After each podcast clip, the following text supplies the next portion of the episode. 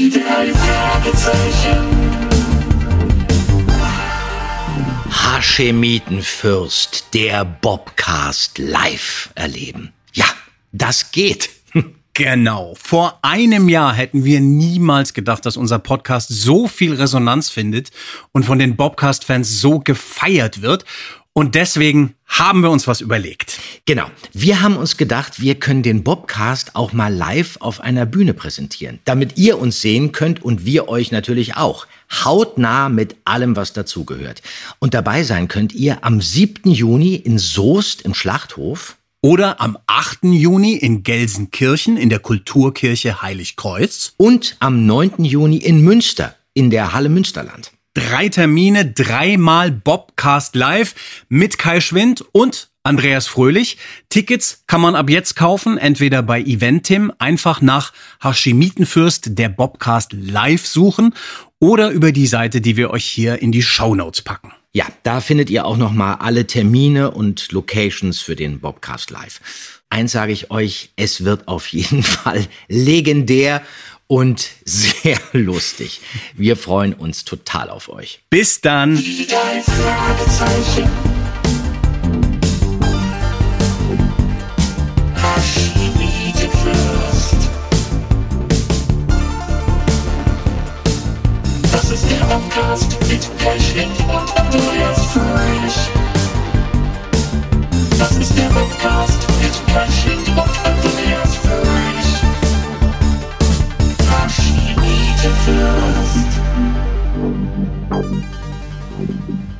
Hei, hei, velkommen til Bobcast.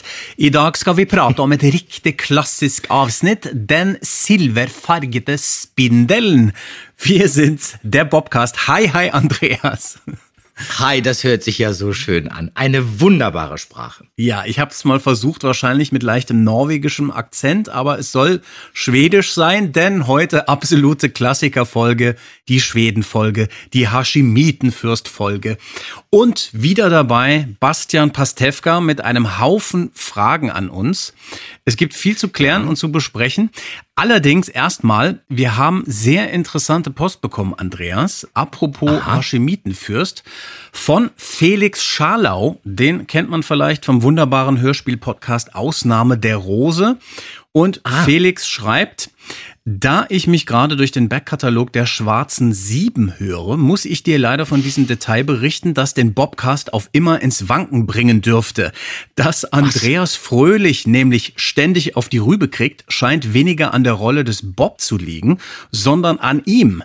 In Schwarze Sieben auf der Fährte von 1977 kriegt er auch schon eins drauf. Was wird in dem Hörspiel übrigens nicht erwähnt? Er hatte sich zuvor nur eine Zeit lang im Kamin versteckt. Felix hat den Ausschnitt dazu mit angehängt. Hier also Andreas in der Rolle George in der Schwarzen Sieben. Außerdem hören wir am Anfang Thorsten Sense als Jack. Vielleicht stecken wir mitten in einem neuen Abenteuer. Zeig mir den Zettel, schnell. Nein, komm, wir gehen nach Hause und lesen ihn da. Ich möchte aus diesem verfallenen alten Kasten heraus. Hier gefällt es mir gar nicht. Irgendetwas ist mir aus dem Kamin an den Kopf geflogen. Ich habe fast zu viel gekriegt. Komm, Jack, wir gehen. Tja, es liegt also an dir, Andreas, scheinbar. Ja. Ich werde für solche Rollen gerne besetzt. Ja. Aber eigentlich ist ja sowas auch immer so ein bisschen unangenehm, so ein, so ein, so ein Blackout, so ein Ja. Gedächtnisverlust. Hast du schon mal, hast du schon mal einen Blackout gehabt, so einen richtigen?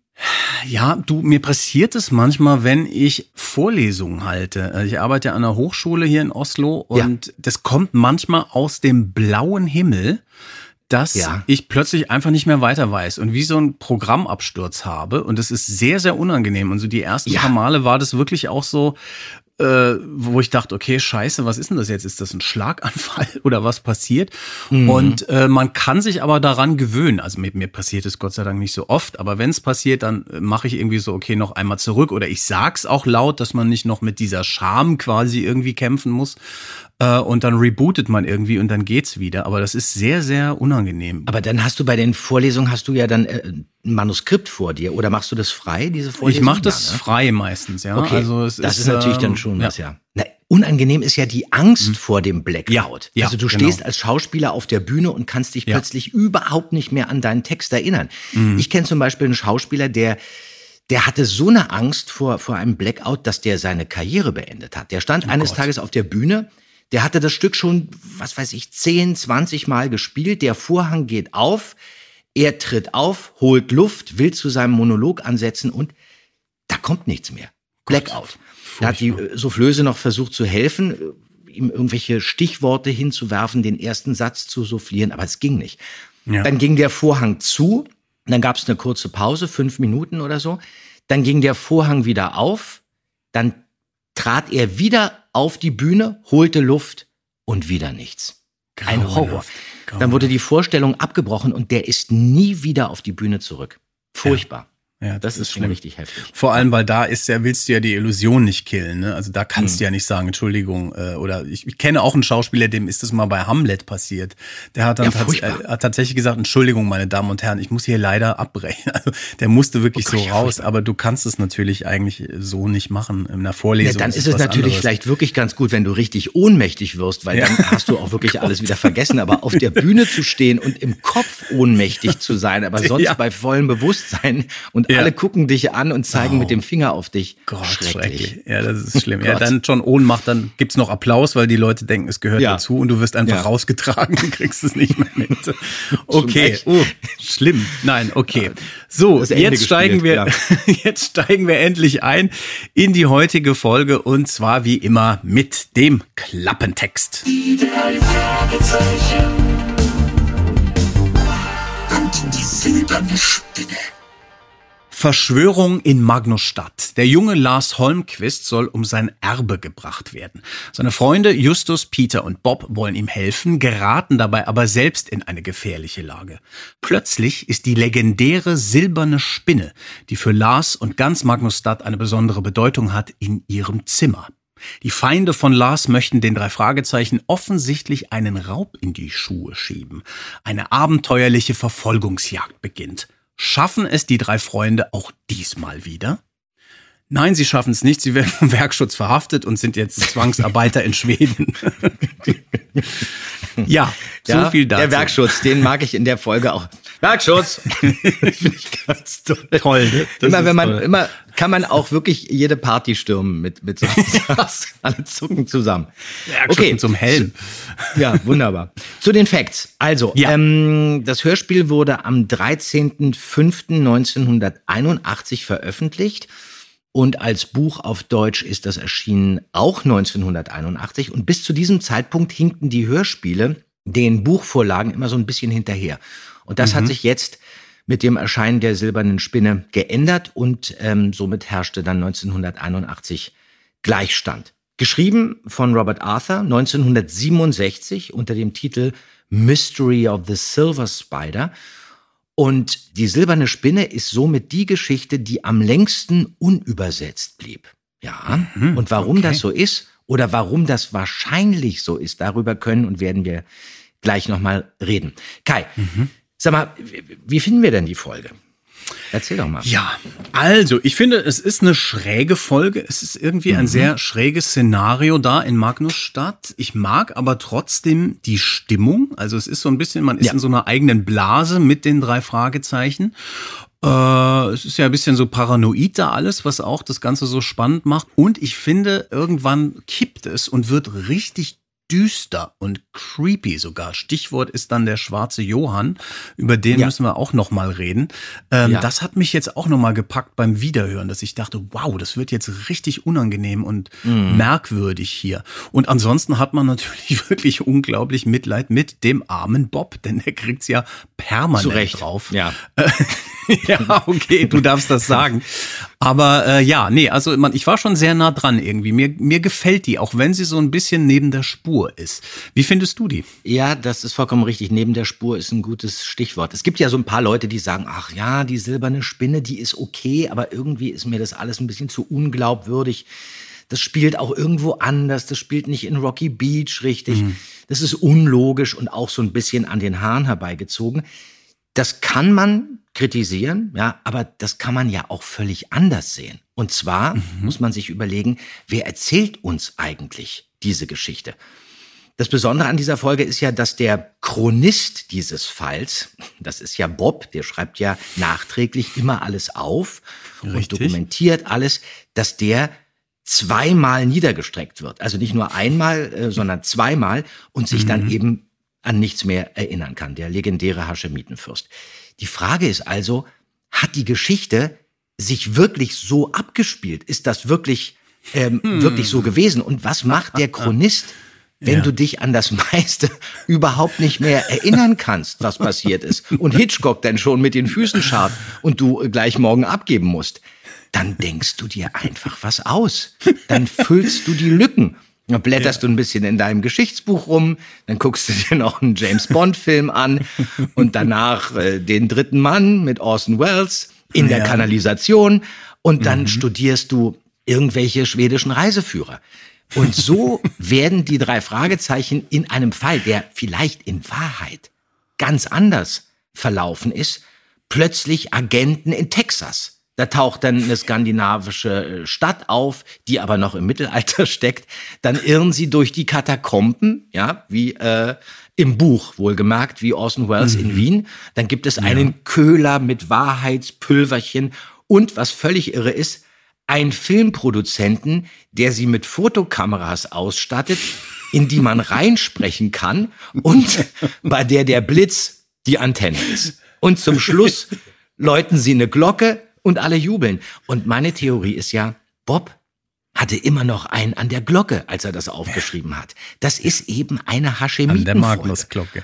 Ja. Absolut. Und deswegen die gewagte These von mir, das ist eine Folge mit Metaebene. So, und jetzt werden mit Sicherheit ein paar Leute sagen, es ist absoluter Quatsch. So ein Blödsinn.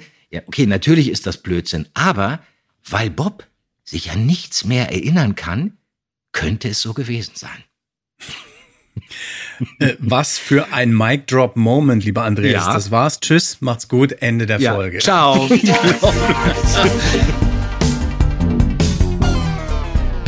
Ja, wow, warum nicht? Das ist doch großartig. Und natürlich auch was, was vielleicht so ein bisschen im Zuge der 80er Jahre, ich meine, wir sind ja sowas gewöhnt als 80er Fernsehkinder, Dallas, ne? Bobby Ja. Ewing kommt aus der Dusche und Natürlich. sagt ja, alles Ja. nur geträumt. Ja. Äh, Bobs Fiebertraum, großartig. Ja. Ich, ich finde Ja. das toll. Man muss die Folge daraufhin nochmal anhören, finde ich. Und noch mal Eine. Gedächtnislückenfolge. Total. Genau. Super, okay. Aber ich höre Sie Ich schon, jetzt schon auf die Kommentare der Fans. Äh, Ja. Genau, wie sie, wie sie die E-Mails laden und loslegen. Ja, aber man muss ja auch mal ein äh, bisschen polarisieren. Man kann jetzt Ja, nicht das immer alles so absegnen und durchwinken. Man muss auch mal mit gewagten Thesen daherkommen. Unbedingt, vor allem in dieser äh, Folge hier, wo es um den Haschemitenfürst geht, da ist das erlaubt. Aber ich würde trotzdem sagen, genug spekuliert jetzt. Jetzt holen wir einen Experten rein, nämlich unseren lieben Bastian Pastewka, der sich auch diese Folge ganz genau angehört hat und wieder viele Fragen an uns hat. Die drei Fragezeichen. Und haben ihren Gast. Hallo Kai, hallo Andreas, hier ist Bastian. Ich freue mich wieder zu euch sprechen zu dürfen. Keine Sorge, ich frage in dieser speziellen Ausgabe natürlich nicht, was ein Haschimitenfürst ist. Das habt ihr hier längst geklärt. Und eins muss man sagen, Andreas. Du bist wirklich bestens informiert, Kollege. Absolut. Die silberne Spinne. Ihr wisst, ich bin Fan der drei Supertypen aus Rocky Beach, seit ich ein Kind bin. Das erste Wort, was ich sprechen konnte, war Gebrauchtwagencenter. Aber bei der silbernen Spinne müsst ihr mir helfen. Lars Holmquist ist der junge Schwede aus Texas, hoffnungsvoller Erbe der Magnus-Werke. Zurzeit auf Ferienreise in Kalifornien. Ein Schwede aus Texas in Kalifornien. Ich glaube, so hieß mal eine ZDF-Serie. Ja, aber was ist mit der silbernen Spinne? Also, Justus, Peter und Bob reisen nach Magnusstadt in Texas, um ihrem Freund Lars Holmquist, den sie bei einem Fastverkehrsunfall kennengelernt haben, zu helfen. Ein Filmproduzent namens Burt Young stattet sie mit als Kameras getarnten Tonbändern aus, denn er ahnt, Wahrscheinlich will man Lars betrügen.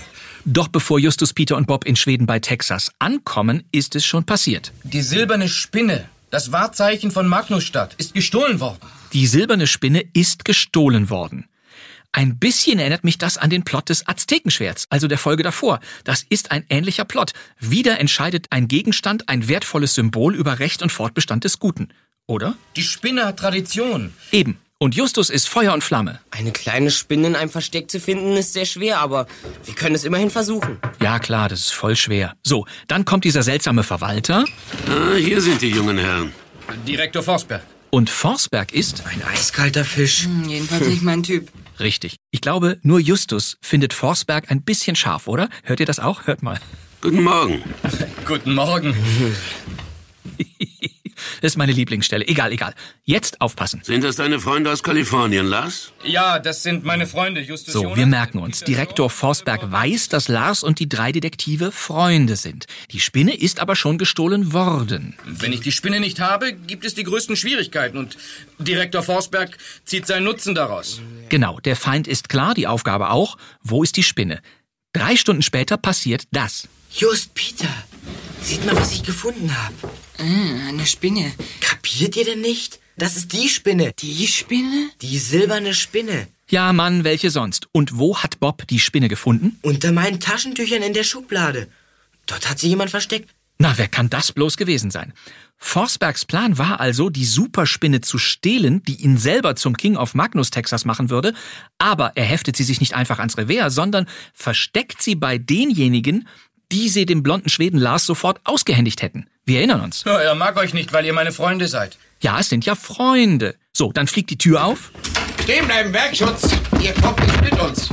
Aber was war jetzt die Idee der Verschwörer? Wollte der Werkschutz die silberne Spinne, die er vorher in Bobs Schublade versteckt hat, jetzt einfach zwischen den Taschentüchern finden und sagen, Justus, Bob und Peter, die gar nicht in Magnusstadt waren, haben die Spinne gestohlen? Ich verstehe das alles nicht. Jetzt geht die Action los. Die drei Detektive und ihr Freund Bengt fliehen. Wir müssen verschwinden. Was sagst du? Rums, um Bob wird es dunkel, aber er hat es wohl gerade noch geschafft, diese silberne Spinne in ein filigranes Spinnennetz zu setzen. Wie hat er das eigentlich gemacht? Wir müssen wissen, wo die Spinne ist. Und wenn du dir den Kopf zerbrichst, du musst dich erinnern. Aber Bob erinnert sich nicht, es beginnt eine wilde Verfolgungsjagd, immer wieder kommt der Werkschutz, keiner weiß, wo Schweden Lars oder der Filmproduzent sind, die alles sofort aufdecken könnten. Der Schurke holt sich noch einen Hellseher zur Hilfe, doch gegen Ende führt nicht die silberne Spinne aus dem Dilemma, sondern eine Glocke. Das alles scheint mir ein fantastischer Unfug zu sein. Fantastisch ja, Unfug nein. Genau. Ich glaube ja, die drei Fragezeichen und die silberne Spinne ist möglicherweise eine fantastische Folge. Sie klingt jedenfalls so. Die Stadt war ganz im skandinavischen Stil gebaut und schien aus einer längst vergessenen Zeit zu stammen. Ja, eine skandinavische Stadt, aber mit Jodelmusik. Hört ihr das auch hier im Hintergrund? Kommt. Und jetzt? Na, ich werde so tun, als ob ich fotografiere. Ich muss Bert Young über Funk informieren. Na dann los, tu so, als ob du fotografierst. Schon dabei. Ja, servus, liebe Schwedinnen, liebe Schweden, seid ihr gut drauf? Na, herrlich. Ja, klingt ein bisschen nach Oktoberfest. So, aber jetzt kommen weitere Fragen an euch, Kai und Andreas. Stimmt es, dass Magnusstadt, also dieses Texas-Schweden in der amerikanischen Buchvorlage von Robert Arthur, eine ganz andere Stadt darstellen sollte?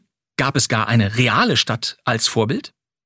Und jetzt noch schnell zu den Gastschauspielern. Ich würde hier einen hervorheben, ist doch klar. Ich fahre euch zum Stadtpark. Dort könnt ihr spazieren gehen. Es läuft gerade ein Unterhaltungsprogramm für Touristen. Und schaut euch nicht um. Wir werden nämlich verfolgt. Wir werden verfolgt und das sagen Sie so einfach? Na, warum nicht?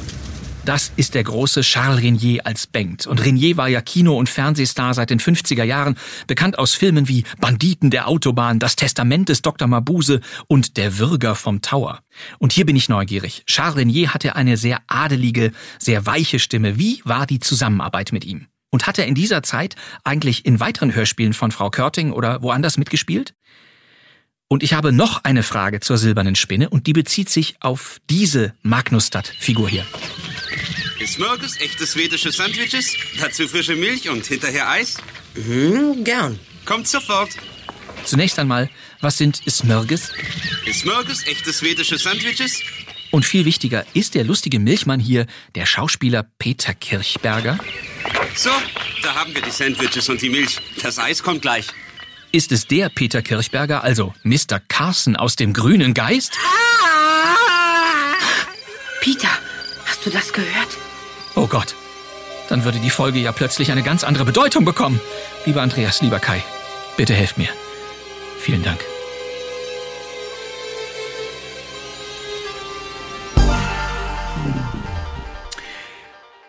Vielen Dank, lieber Bastian. Super hingehört wieder. Andreas, darf ich mal anfangen mit diesen schwedischen Sandwiches? Ja, natürlich, da kennst du dich ja aus. Ja, auf da kenne ich mich aus, genau.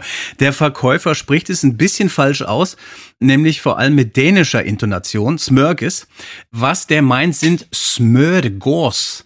Das sind Ah. eigentlich belegte Brote. Smör heißt Butter und groß eigentlich ganz. Und das war ursprünglich eine Bezeichnung für so kleine Butterklümpchen in der Milch. Und wenn man Milch geschlagen hat zu Rahmen oder was auch immer, hat man die dann anschließend aufs Brot geschmiert. Und so wurde das dann später eine Bezeichnung für Sandwich. Richtig wild wird's übrigens bei der Smörgåstorta. Das ist quasi eine Torte aus belegten Broten übereinander geschichtet und dann bedeckt mit Shrimps oder Lachs und dann alles in Ah, Sülze eingepackt. Soweit okay. Ich war allerdings mal auf einer Party, bei der Schweden anwesend waren, die eine eigene Smörgåstorta-Kreation mitgebracht hatten, bestehend aus Shrimps, ja, okay, Lachs, okay, Schinken, braunem Käse, diesem Brünost, wie das hier heißt, Marmelade und Nutella. Und das alles Nein. zusammen vermischt und dann noch in Sülze eingepackt. Das Und als Topping gab es dann noch diesen schwierig. Stinkefisch. Diesen furchtbaren Stinkefisch aus Genau. Schweden, der dann vor sich Obendrauf. hingammelt und dann wirklich äh, wie nach Leiche riecht. Ja, da war eine große freie schon- Stelle am Buffet an diesem Punkt, ja, genau. Nee, da musst du dann wirklich immer in einem Kilometer Entfernung musst du dich dann irgendwo Ja. hinsetzen, weil das stinkt wirklich bestialisch. Das ist schlimm. Ja. Hätte mein Schwiegervater jetzt, glaube ich, wirklich nicht besser formulieren können. genau, stimmt. Du hast ja auch natürlich die Schweden in der Familie. Kannst ja mal nachfragen, ob die auch das kennen. Aber ich glaube, das war wirklich eine sehr wilde Eigenkreation. Toll. Und ja, das ist Peter Kirchberger, lieber Bastian, würde ich sagen. Und Unser Barberpapa, ja. Richtig, implodiert jetzt das Fragezeichen Multiverse komplett. Mr. Carlson aus dem Grünen Geist hat einen Nebenjob als Smörgåsverkäufer in Magnusstadt. Mehr geht nicht mehr. Haben wir aber damit hier äh, bestätigt. Jetzt gucken wir uns nochmal die anderen Fragen von Bastian an. Ich habe wieder mitgeschrieben, lieber Andreas. Was haben die Verschwörer genau vor, fragt er. Das ist doch ein Fall für dich. Ja, also das ist nicht so leicht. Das ist, wie Britta, diese Schwester von Bengt, im Buch sagt, auch wirklich schwer zu verstehen, was diese Silberspinne den Leuten in diesen Magnuswerken auch bedeutet. Aber die Idee Ja. der Verschwörer war also folgende, den drei Fragezeichen, den Diebstahl der Spinne in die Schuhe zu schieben und die Verbindung zwischen Lars und seinen Freunden, das wird ja auch immer so betont, den drei Fragezeichen als betriebsschädigend hinzustellen. Denn jeder in den Magnus-Werken möchte natürlich, dass die Spinne, das ist ja wie so ein heiliges Symbol, dass die wohl behütet wird und dass sie an einem sicheren Ort ist. Und es geht jetzt nicht unbedingt darum, wer die Spinne hat, sondern wer mit der silbernen Spinne respektvoll und würdevoll umgeht. Und Forsberg hätte jetzt die Spinne sich nicht einfach nur ans Revier heften können oder unter den Nagel reißen können, dann würde er sich ja auch unbeliebt machen. Wenn aber die Spinne verloren geht oder wenn die vermeintlichen Freunde von Lars sie gestohlen haben, dann wäre das für alle Bewohner von Magnusstadt ein Indiz dafür, dass Lars als Oberhaupt unfähig und völlig ungeeignet ist, den Betrieb zu führen. Und jetzt sagt aber auch diese Britta im Buch selber, das steht wirklich im Buch, dass das alles ausgemachter Unsinn ist. Und das finde ich ja schon Okay. interessant, dass sie das sagt. Ja, da hat Bastian auch recht, das ist fantastischer Blödsinn, aber unterhaltsam. Ja. Und apropos fantastischer Blödsinn, vielleicht die nächste Frage gleich. Wie kann denn Bob eine Spinne aus Metall, die ja auch noch, wie sie alle sagen, sehr, sehr schwer ist, in so ein filigranes Netz setzen? Wie soll das Ja. funktionieren? Also laut Buch ist es auch nicht so, dass er sie im Netz platziert, sondern da tut er die Spinne in die Bodenritze hinter dem Netz. Und Ah, Francis fand okay. aber die Idee mit der Spinne im Netz natürlich viel besser und viel klarer und eindeutiger, Mhm. obwohl das natürlich total unmöglich ist. Das Versteck ist aber natürlich an sich schon ein schönes Bild und erinnert dann ja auch, finde ich, sehr an den Karpatenhund. Trotzdem Ja, ist es stimmt. absolut unrealistisch, aber das ist ja in der Folge einiges. Und als Kind fand man das toll, die Spinne in dem Netz. Ja. Super. Ja, ja. Überhaupt sehr creepy, weil die noch so silber war und dann dieses Bild, wie die vielleicht so angeleuchtet wird, noch Ja. so leuchtet Ja, diese ja, Spinne ja, in diesem Netz. Ja. So, jetzt müssen wir uns mal, da fragt ja auch Bastian danach, äh, Magnusstadt vorknüpfen. Was ist denn jetzt das Vorbild von Magnusstadt in der Story? Ich hatte da einen lustigen Zufall neulich. Ich habe mich nämlich mit einem Kumpel darüber unterhalten und der sagte dann, ach, pass mal auf, ich schick dir mal was. Eine Freundin von mir, die war in Kalifornien im Urlaub und die war in Solvang, eine kleine Stadt im Santa Barbara County. Und das ist eine Stadt, die sieht im Prinzip aus wie so klein Dänemark, wie klein Ja, Skandinavien. Habe ich mir mal angeguckt. Die wurde 1911 von einer Gruppe dänischen Lehrern gegründet, die auf dem Weg nach Westen waren und von den harten Wintern im mittleren Westen irgendwie die Schnauze voll hatten. Und die sind dann irgendwann in Kalifornien gelandet natürlich und haben dann Solvang oder Sulwang gegründet. Und da gibt's jede Menge Gebäude im traditionellen dänischen Stil, jede Menge Holzhäuser und auch so einen typisch dänischen Rundturm, wie man das kennt, Bäckereien, Geschäfte. Und das fand ich auch ganz süß, eine Kopie der kleinen Meerjungfrau, dieser berühmten Statue aus Kopenhagen. Ah, ja, ja. Und auch eine Büste von Hans Christian Andersen. Also Klein Dänemark in Kalifornien, vielleicht ja eine Art Vorbild. Ich weiß es nicht. Na, da weiß ich nicht, ob das so stimmt, denn dazu habe ich auch was gefunden, aber das erzähle ich gleich. Also grundsätzlich Okay. muss man sagen, im englischen Original, ja, da gibt es ja ein ganz anderes Setting. Und die Ja. deutsche Übersetzerin, Leonore Puschert, hat in der deutschen Fassung dann auch einiges verändert. Die schwedischen Elemente zum Beispiel, die stammen alle von Leonore Puschert. Die hat sie sich ausgedacht und dachte, das passt ganz gut, denn im Originalroman spielt die Geschichte in einem kleinen europäischen Land namens Varania. Das ist so eine Mhm. kleine mittelalterliche äh, Monarchie mit wahrscheinlich sozialistischem Touch. Und die haben auch ganz andere Namen da. Also dieser Lars, im Hörspiel heißt er Lars, der heißt hier im Buch Prinz Jaro. Der ist äh, fast volljährig und dann soll er die Regierung des Landes übernehmen. Und Direktor Forsberg heißt ähm, da Duke Stefan. Und der plant einen Putsch. So, und warum hat die Puschert das jetzt überhaupt verändert? Hätte ja eigentlich auch funktioniert. Große Frage. Für Kosmos war die Originalvorlage wahrscheinlich zu unglaubwürdig. Also gerade hier für Europäer und für Deutsche. Ja. Justus, Peter und Bob, die dann als Agenten getarnt in Europa so einen Staatsstreich vereiteln.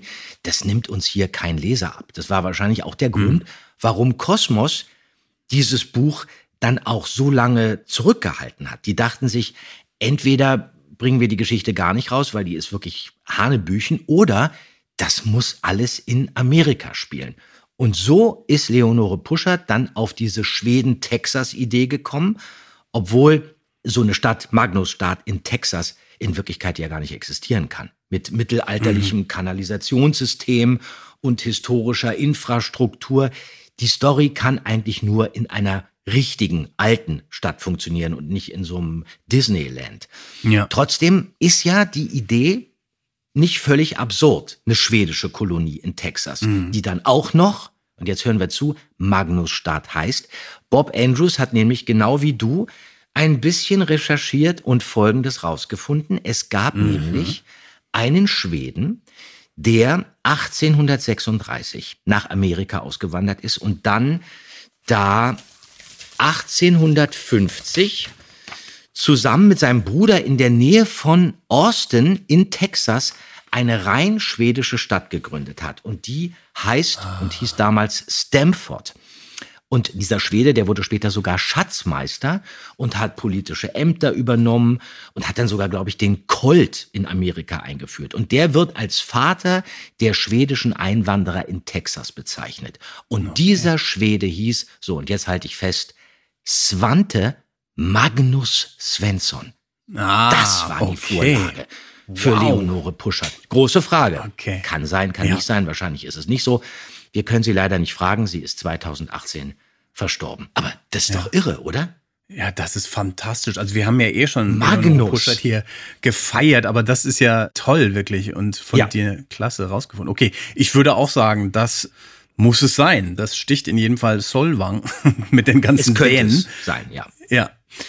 So, und jetzt müssen wir mal mehr in die Folge einsteigen, auch via Bastians Fragen. Der fragt natürlich über den wahrscheinlich interessantesten Schauspieler in dieser Folge, Charles Renier, bangt Wie war die Zusammenarbeit? Kannst du dich da noch erinnern an den? Der ist ja wirklich klasse in dieser Rolle. Ja, also das war wirklich eine grandiose Begegnung mit ihm, als der da plötzlich im Studio auftauchte. Denn Charles Renier war ja nicht nur die Stimme von Dracula, was ich als mhm. Europaschallplatte dann immer rauf und runter gehört hatte, sondern vor mir saß jetzt ja plötzlich auch Inspektor Padler aus dem Schwarzen Abt. Ja, und ja, ich, ich war und bin ja immer noch ein Riesenfan äh, fast aller Edgar Wallace-Filme. Zwei Filme mag ich aber ganz besonders. Der Grüne Bogenschütze mit äh, Gerd mhm. Fröbe und Den Schwarzen Abt. Und das war ja. natürlich die Krönung. Und da hatte man natürlich dann auch einen Mordsrespekt, als der vor mhm. einem saß. Wollte man keinen Fehler machen, wollte man natürlich glänzen. Der war aber sehr umgänglich und hat uns auch wirklich wie erwachsene Schauspieler behandelt. Und das imponiert mhm. einem dann natürlich auch. Und bei der Stimme musste man zuhören. Weil ja. die Stimme an, von ihm ist an sich ja schon wirklich sehr besonders, weil er spricht so ganz eigen in Wellen, in eleganten mhm. Bögen, ja. bei denen er dann die Endungen richtiggehend absetzt, wie so eine Interpunktion am Ende eines Satzes. Und dadurch bekommt der ganze Vortrag von ihm so was Sanftes und was Intellektuelles. Mhm. Und er ist auch immer viel leiser als die anderen. Der hat so ein wohldosiertes Understatement und durch diese feine und wirklich ganz nuancierte Sprache wird die Figur dieser Bengt unglaublich präsent. Und ja. Charles Renier hat es auch wirklich in Filmen immer geschafft, aus Nebenrollen Hauptrollen zu machen. Und das ist ja. hier eigentlich auch so. Das ist hier eigentlich auch der Fall. Aber lachen musste ich beim Hören jetzt aber an der Stelle, wo er sich mit Bob im Auto unterhält und da mümmelt er plötzlich so. Da müssen wir mal reinhören. Sagen Sie, Bengt, Magnusstadt sieht aus wie eine Stadt in Schweden. Die Menschen sind hier gekleidet, wie die Schweden es früher waren. An der Tafel dort steht, dass eine Kapelle schwedische Volksmusik spielt. Ja, das ist richtig. Ich meine, das kostet doch einen Haufen Geld. Wer bezahlt das alles? Oder machen die Leute das alles freiwillig und aus Heimatsliebe? Das geht alles auf Erik Hornquist zurück. Und finanziert wird es von dem Geld einer Stiftung, die er ins Leben gerufen hat. Diese bezahlt allen ehemaligen Firmenangehörigen, die hier im Straßenbild als sogenannte Spellmen mitmachen, das volle Gehalt. Aha, jetzt verstehe ich. Diese Leute hier in den schwedischen Trachten sind also alles Rentner, die nur deshalb mitmachen, weil sie dafür voll bezahlt werden. Na, nicht nur. Den meisten macht es sehr viel Spaß. Und wie ist das mit den Polizisten? Wer bezahlt die? Die Magnuswerke. Alles wird von den Magnuswerken bezahlt. Die Polizei, der eigene Fernsehsender, der Radiosender, die Kirche, die Schulen, die Verwaltung, einfach alles. Das ist toll. Ja, da hat er gerade ein Smörgåsbrot gegessen oder so.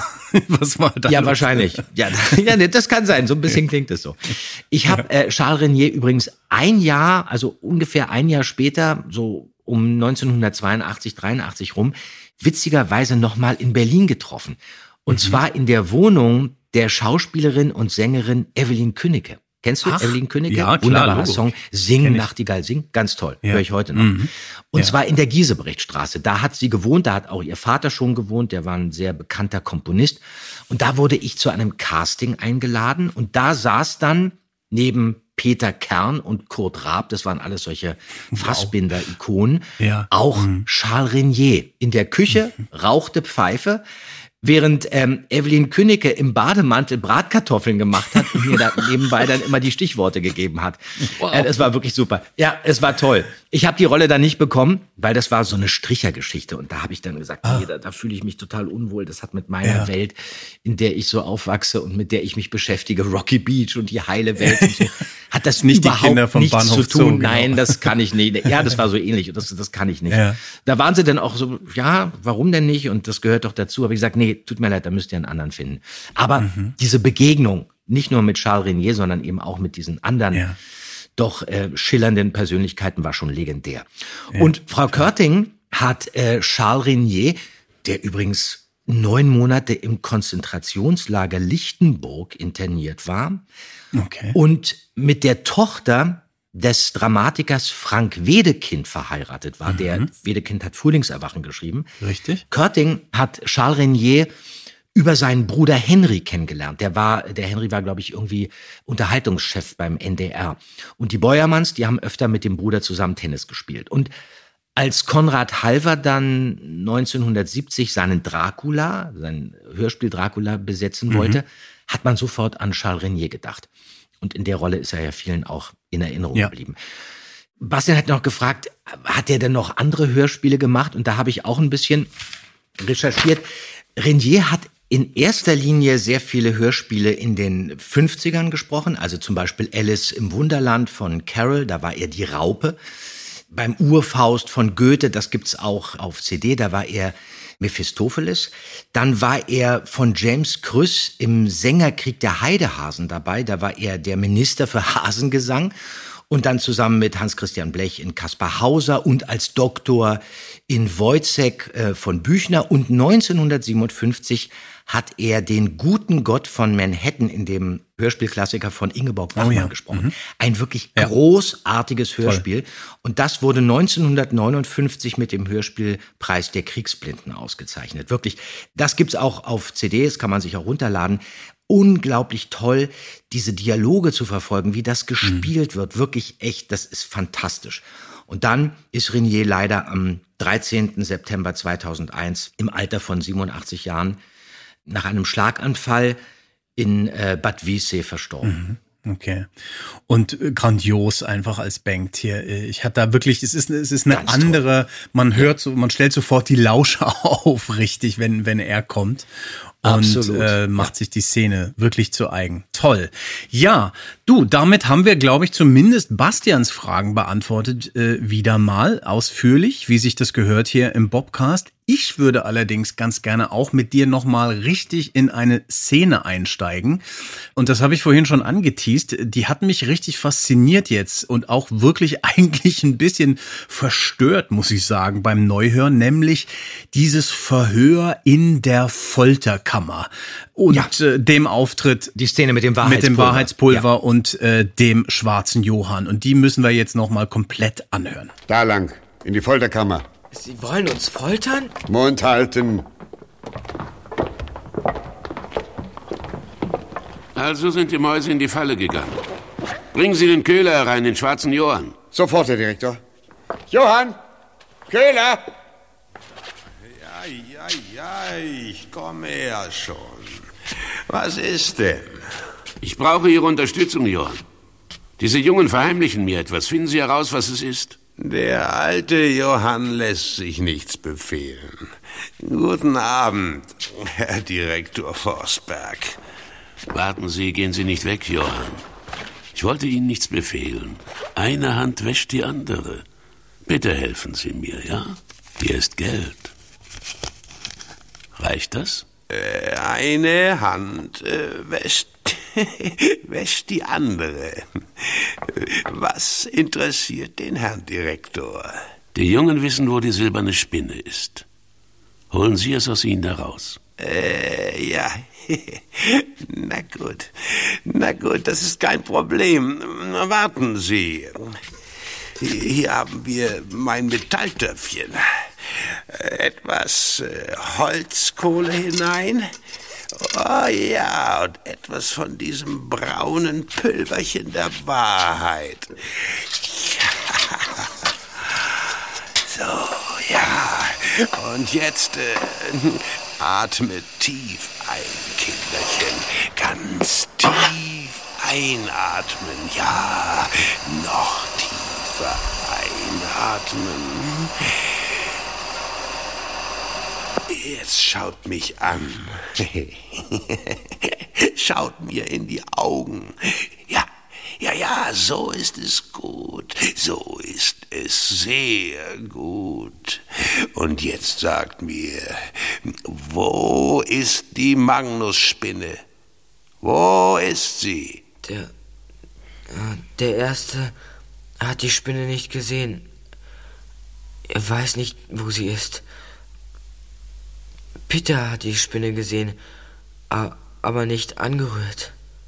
Kei- keiner weiß, wo, wo sie ist. Keiner. Keiner.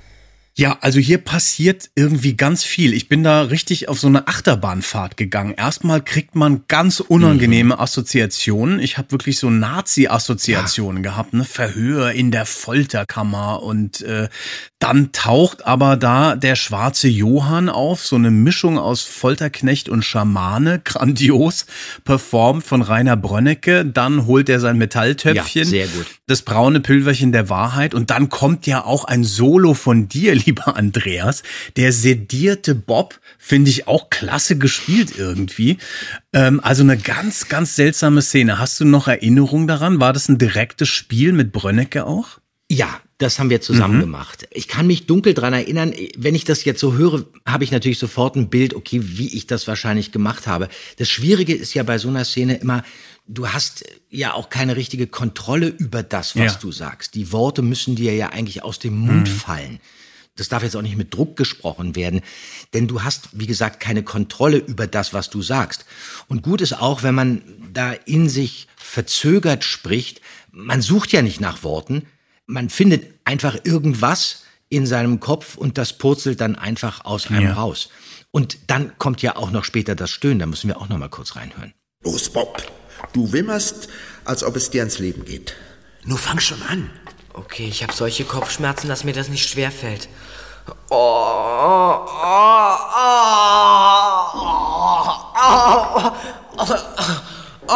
Es wirkt schon, die Wache kommt. Ja, er ist verletzt. Auch Ja, toll. Finde ich auch Mhm. nicht, ist auch nicht so Ja. schlecht äh, geworden. Obwohl ich den, den Eindruck habe, dass ich da einmal ganz kurz ein bisschen lachen muss, mich dann aber wieder zusammenreiße. Das klingt eigentlich einfach. Ähm, mach mal hier einfach irgendwas, tu mal so, als ob es dir nicht Mhm. gut geht und dann äh, werden die Wachen alarmiert und unser Plan geht auf. Aber das ist dann trotzdem nicht so leicht, wenn man das performt. Mhm. Da musst du dich erstmal trauen, ja. weil es ja auch albern ist, plötzlich sowas zu spielen, wenn man jung ist. Man muss aber auch darauf achten, dass man nicht alles zujammert und zustöhnt. Da muss man natürlich auch Pausen machen und auch in der Dynamik so ein bisschen spielen, denn sonst kann man nicht schneiden und die Sätze der anderen gehen völlig unter, denn es wird ja immer noch über dieses Stöhnen und Jammern Ja. auch teilweise gesprochen. Du musst dann aber auch laut genug stöhnen, damit der Effekt nicht verpufft. Sonst kriegen die Wachen das ja nicht mit. Ich habe mir, glaube ich, einfach vorgestellt, dass ich gerade ähm, zehn Dosen Sauerkraut gegessen habe oder äh, 15 Smörger. Ja, aber sag mal, war das ein One-Take oder hast du das mehrmals gemacht oder ist das zusammengeschnitten, das ganze Gewimmern? Weißt du das noch? Ich glaube, ich kann es natürlich nicht richtig, ähm, ich weiß es natürlich nicht, aber ich könnte mir vorstellen, dass das schon One-Take Ja, war. Es ist jetzt ja auch nicht so lang. Mhm. Und das kannst du ja dann immer noch so ein bisschen Ja. schieben. Aber ähm, ich finde schon, dass das eigentlich ganz gut ist und auch den Effekt hat. Den Auf jeden haben Fall, weil da kam auch so ein Leidensdruck richtig raus. Das finde ich, hat man, hat man auch, Ja, hat man hat wirklich ja, ja. gemerkt, da ist irgendwas. Und total interessant, was du erzählst über auch, wie man diesen sedierten Bob da spielt. So die Worte, die einem aus dem Mund fallen. Was ich auch interessant finde in dieser Folge ist ja, dass du als Bob im Prinzip verschiedene Levels von irgendeiner Verstörung im Kopf spielen musst. Ne? Der Hashimitenfürst ist ja was anderes, da bist du präsenter, einfach nur so eine akute Amnesie. Dann, nachdem das braune Pülverchen Mhm. der Wahrheit dich erhascht, musst du wirklich so bekifft eigentlich spielen. Und dann später Mhm. Ja. diesen gefakten Schmerz, also eigentlich so eine Doppelkommunikation, ja. Also das ist ähm, Ja, schon eine auf Herausforderung. jeden Fall. Ja, ja, ja. Aber das hat natürlich Ja. Spaß gemacht. Das ist natürlich toll. Das ist ja sehr bunt im Spiel auch. Ja. Und äh, wenn man sowas liest im Skript, dann sagt man, oh, okay, okay, ja, ja. ja jetzt, jetzt, jetzt habe ich das und jetzt habe ich das und wie spiele ich das? Und das war natürlich dann auch mit Renier Ja. toll, das zusammenzuspielen und ihn dabei zu beobachten, wie er auf dich eingeht. Das ist schon immer was Ja, Besonderes. auf jeden Fall. Eine tolle Folge, hört sie euch unbedingt nochmal an. Ich mache das auch, obwohl ich ganz ehrlich merke, lieber Andreas, so langsam kriege ich auch Kopfschmerzen bei diesen ganzen Hashimitenfürsten hier in dieser Folge. Ich glaube, wir hören mal lieber auf für ja, heute. das ist eine anspruchsvolle Auf Folge. Ja, ja. Also, dann hole ich die Bandage raus und äh, wir hören uns bald wieder zur nächsten Folge Bobcast. Macht es gut, ihr Lieben. Alles klar, mach's gut. Ciao.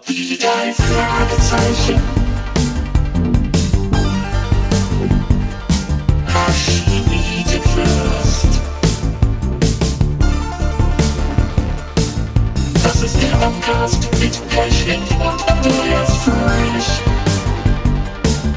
This is never cost education.